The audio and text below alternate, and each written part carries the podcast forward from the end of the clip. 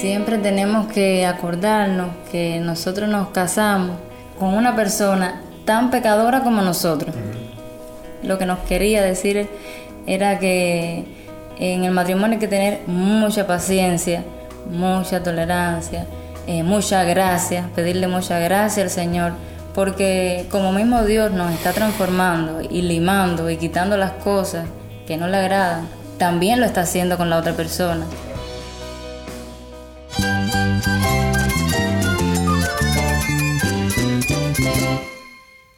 Cristo es mi todo. Cristo es el Rey del universo, es quien guía nuestras vidas. Él es grande y amoroso. Él es real. Solamente Jesucristo es nuestro Señor y Salvador. Es mía quien me fortalece. En Cristo Jesús hay esperanza, hay paz. Y nuestro Dios es un Dios de rescate. Estás escuchando a El Faro de Redención. Cristo desde toda la Biblia para toda Cuba y para todo el mundo.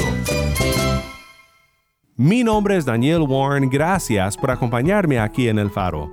Esta semana estamos hablando sobre el importantísimo tema del diseño de Dios para la familia, en particular su diseño para el matrimonio.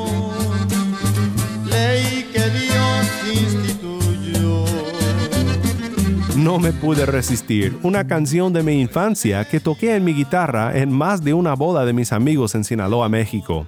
Matrimonio por Tony Sauceda y los misioneros. Hoy seguimos nuestra conversación sobre el matrimonio con algunos amigos que ya conoces y nos has escuchado por un tiempo ya. Tenemos a Uciel Abreu y a su esposa Tai. Taimí es la lectora del Faro y has escuchado su voz leyendo la palabra de Cristo aquí en el programa. También nos acompaña Jesús Travieso y su esposa Madai. Acompañaron a Yamil para conversar sobre las buenas y las malas, los gozos y los retos de ser un matrimonio cristiano. No te vayas porque te encantará su franqueza en hablar sobre el Evangelio en el contexto del matrimonio. El faro de redención comienza ahora con Para su gloria, mil voces.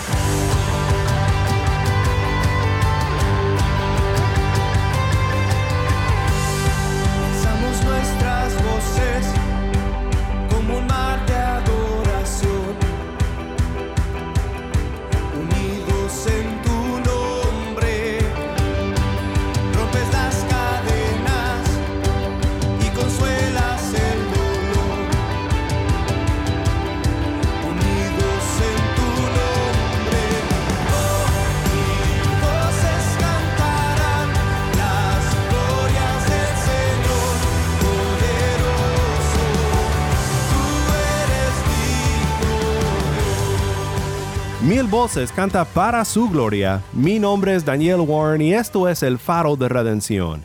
Cristo desde toda la Biblia, para toda Cuba y para todo el mundo. Entonces es un placer tenerlo. Eh, vamos a conversar sobre el matrimonio. Para que los oyentes sepan quiénes están acá con nosotros, eh, por favor preséntense.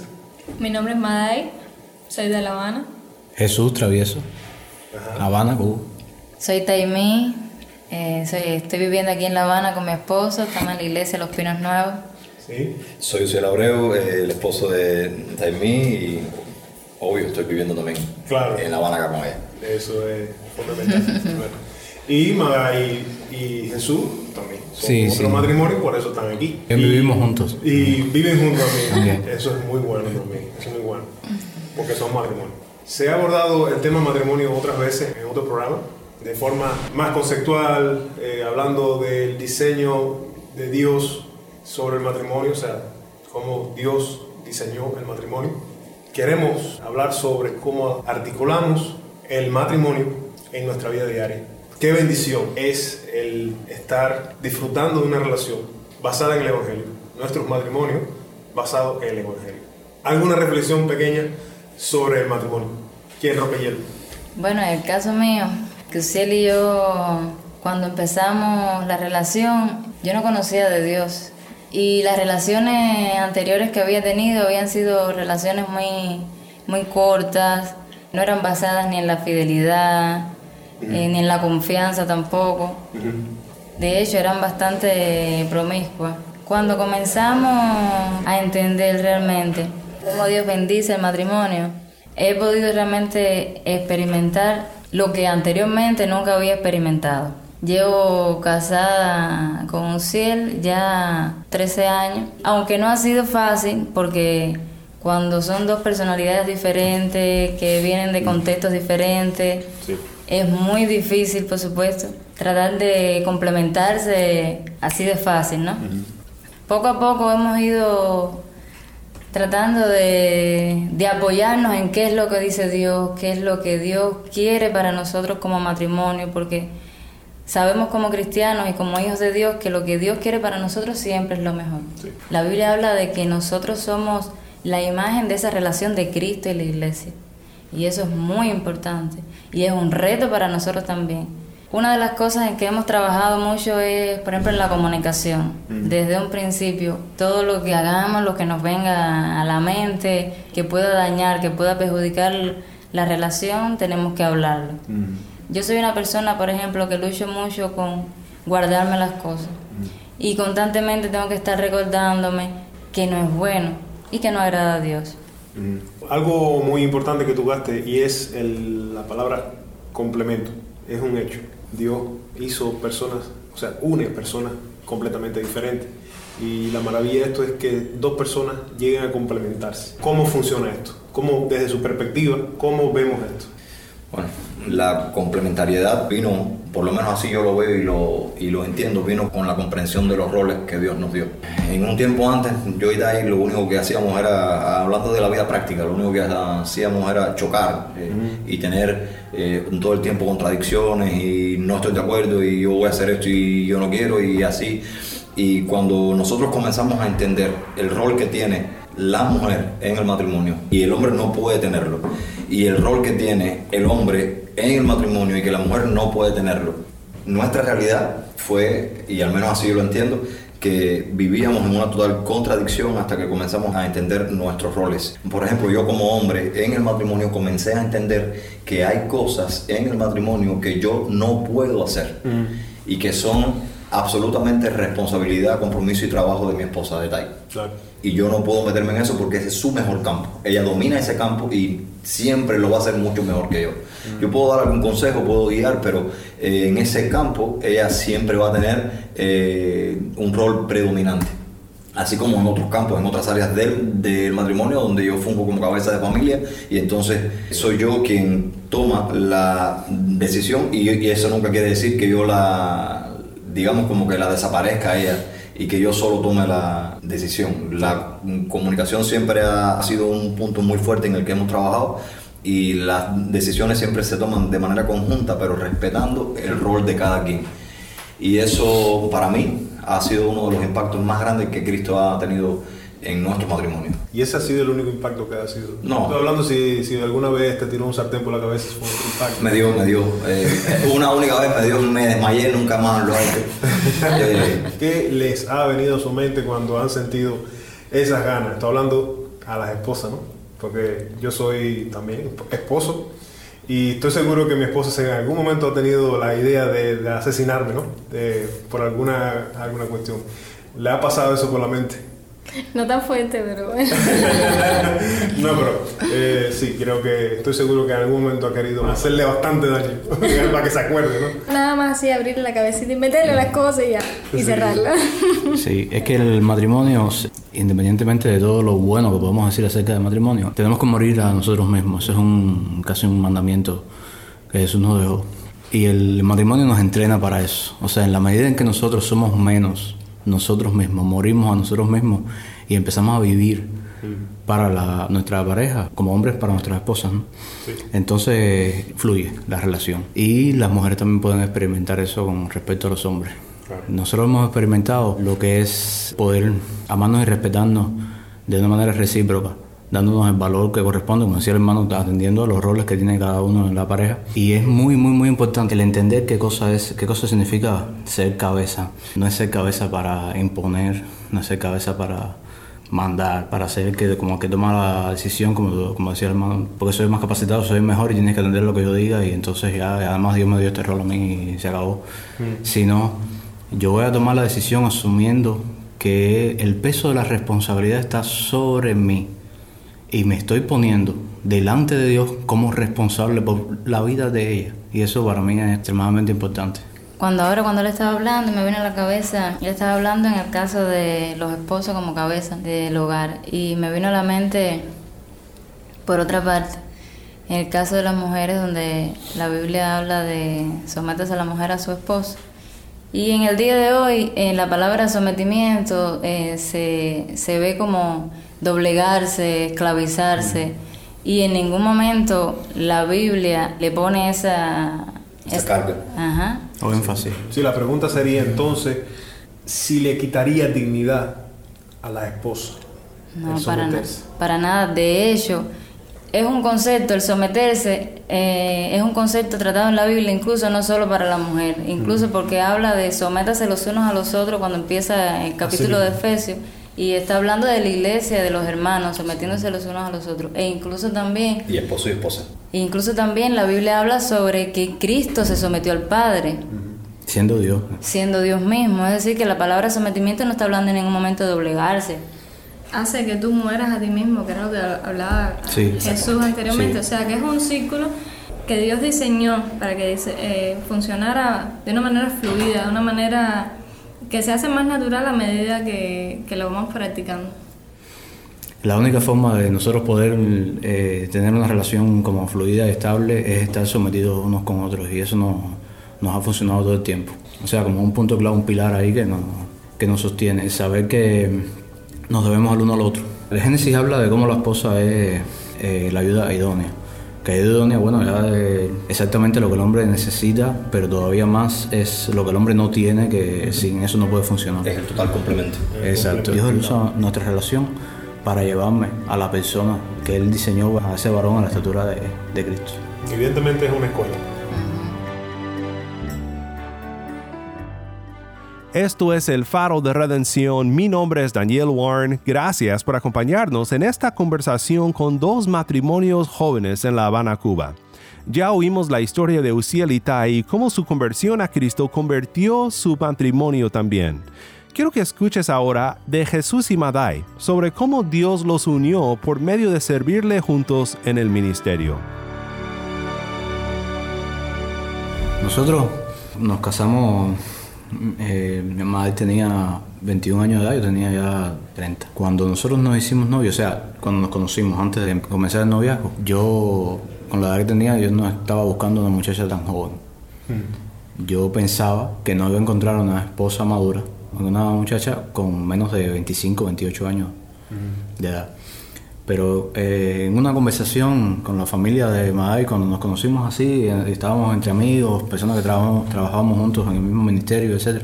Ella dijo que ella eh, estaba buscando, no es que estaba buscando activamente, pero que esperaba por ese hombre que pudiera ser su compañero en la vida, pero además el padre de, de su familia con quien poder fundar una familia. Y ese es el sueño de mi vida. O sea, si yo puedo decir que hay un llamamiento para mí, por encima de todos los demás llamamientos eh, desde el punto de vista misionero, artístico y de todo tipo, es tener una familia.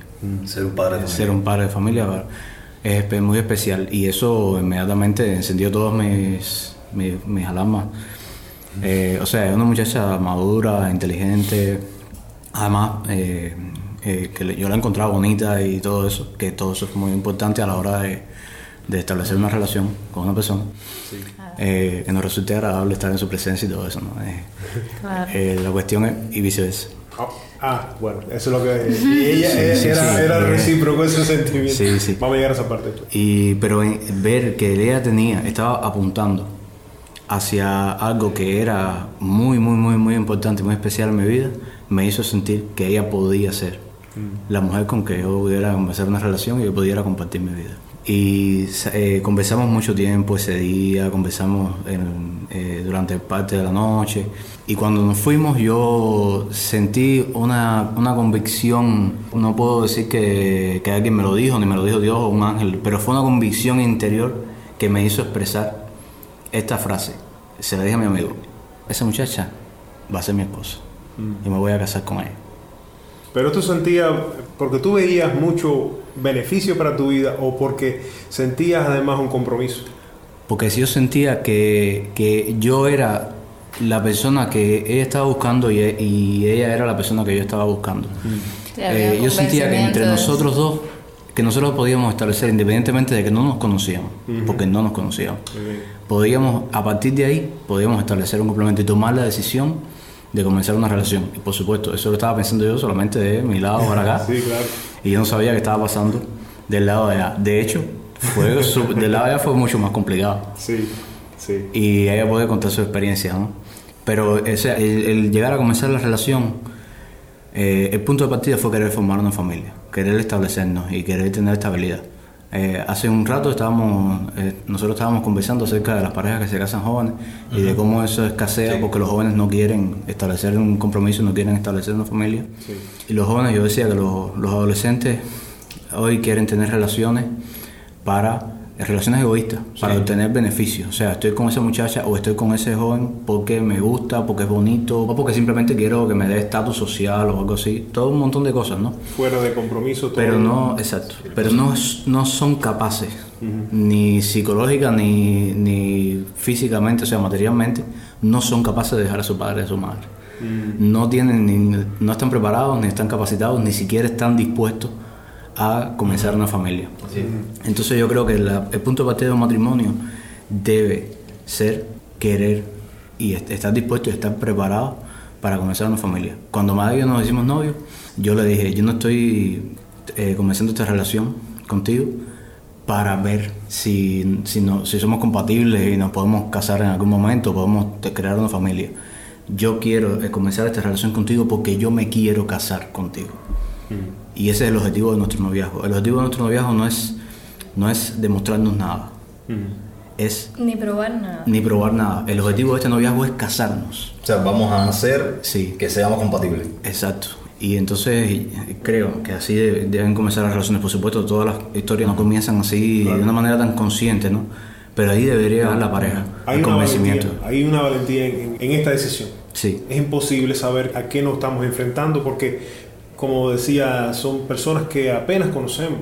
Pensamos que las conocemos, pero estamos enfrentando y tomando una decisión de valentía. O sea, es un acto de valor el matrimonio, un acto de compromiso. Casarse, sobre todo en nuestra, en nuestra realidad en Cuba, lo difícil que es para los jóvenes casarse, implica un desafío un- un poco más grande.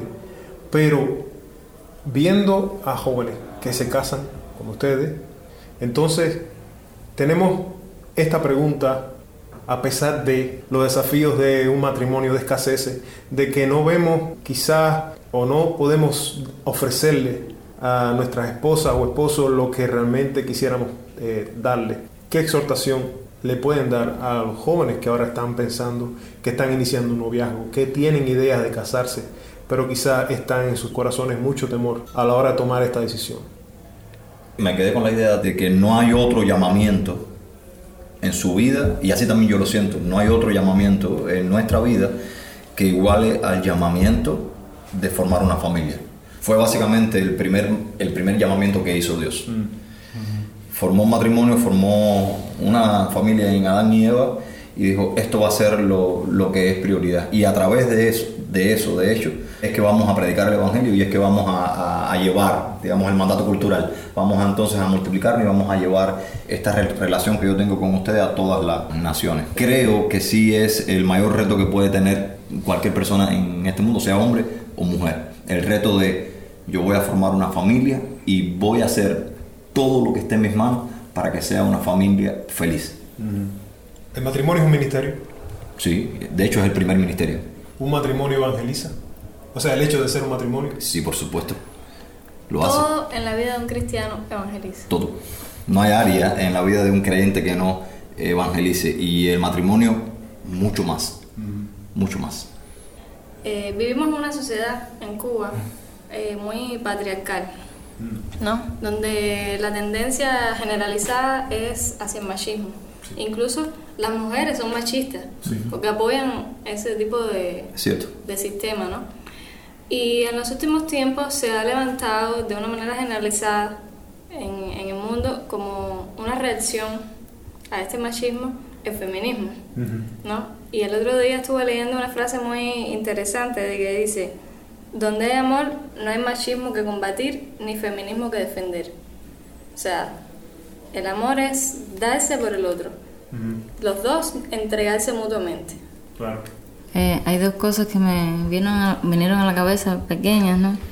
Con respecto a las personas que, ¿no? que piensan casarse o que, o que en algún momento lo, lo van a hacer, ¿no? Que el matrimonio hay que tomarlo con, con respeto y seriedad porque es algo sagrado para Dios, ¿no? Pero también con esperanza porque es bendecido por Dios. Amén. Y otra de las cosas que cuando estábamos hablando y me acordé, nosotros en la en el seminario tuvimos un profesor que él nos decía, hablando del matrimonio, siempre tenemos que acordarnos que nosotros nos casamos con una persona tan pecadora como nosotros. Lo que nos quería decir era que en el matrimonio hay que tener mucha paciencia, mucha tolerancia, eh, mucha gracia, pedirle mucha gracia al Señor, porque como mismo Dios nos está transformando y limando y quitando las cosas que no le agradan, también lo está haciendo con la otra persona. Quizás no de la misma manera, de hecho, no lo está haciendo de la misma manera con nosotros, porque somos diferentes, ¿no? Pero siempre tener en cuenta eso, decirle, o orar al Señor, Señor, eh, ayúdame a entender la obra que tú estás haciendo en mi, en mi pareja y que Él también entienda en la mía. Es realmente gratificante conocer la libertad que el Evangelio nos da a la hora de llevar una relación a este nivel y disfrutarla. Porque estamos hablando de muchas de responsabilidades, de compromisos que son reales, pero también el Señor nos dio el matrimonio para disfrutar realmente esa relación. Yo creo que el matrimonio es, es una aventura.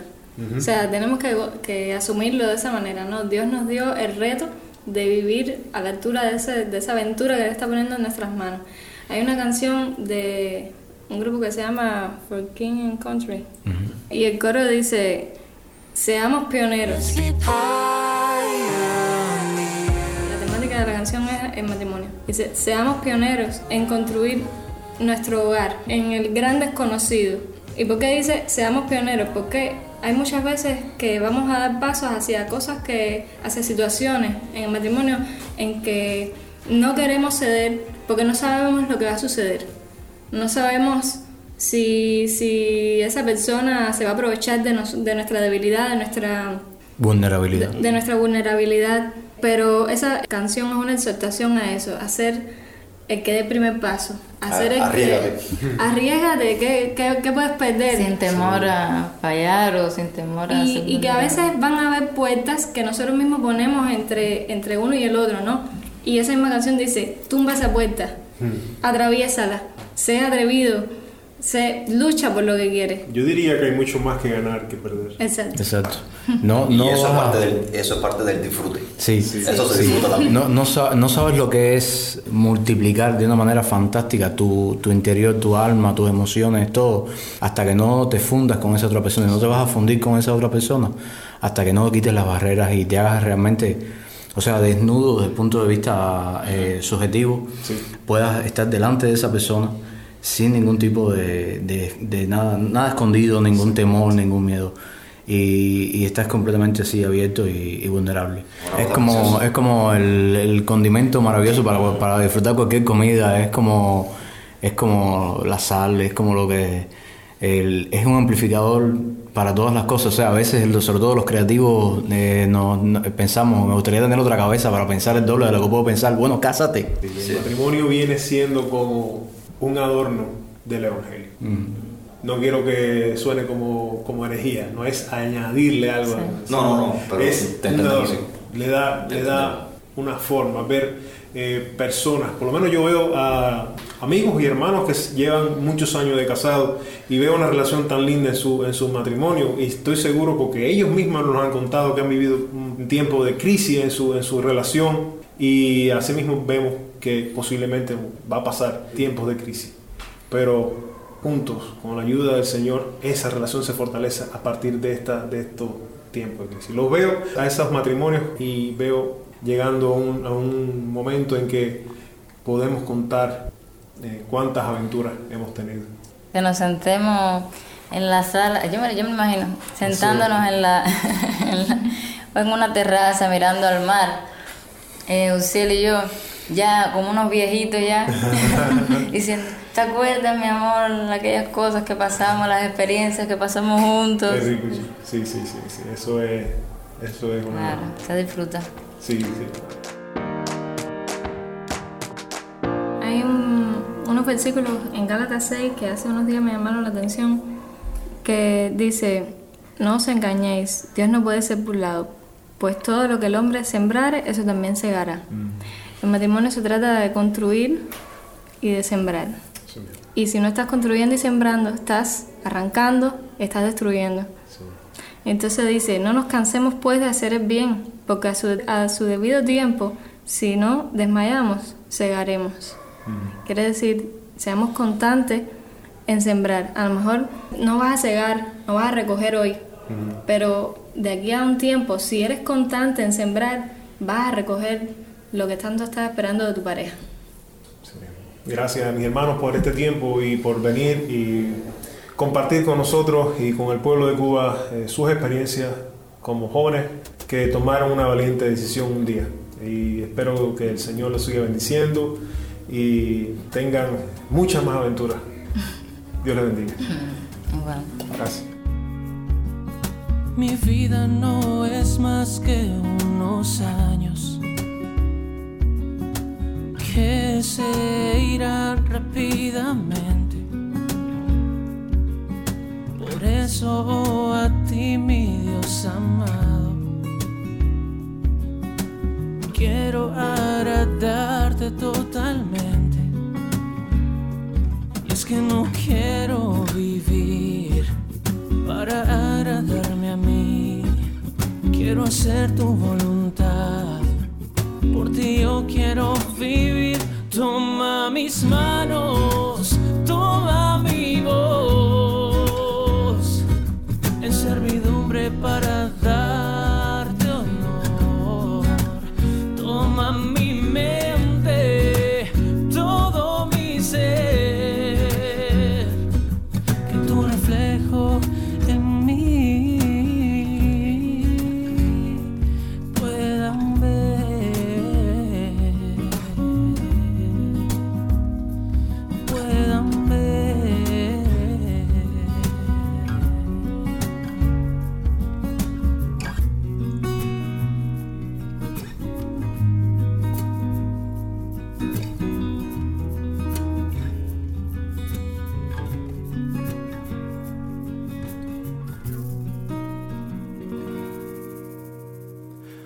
Toma mis manos, canta Martín Manchego. Mi nombre es Daniel Warren, gracias por acompañarme aquí en el Faro de Redención. Quiero agradecer a nuestros hermanos de La Habana, Taimí y Uciel, Maday y Jesús, por acompañarnos aquí en el Faro. Oramos que los sartenes nunca vuelen, ni paren las aventuras que tendrán en su futuro buscando a mantener a Cristo como el centro de todo en sus matrimonios. Qué gran ejemplo para todos nosotros que buscamos honrar el diseño de Dios para el matrimonio cristiano. La unión de un hombre pecador y de una mujer pecador que buscan juntamente a Cristo y confían en su redención.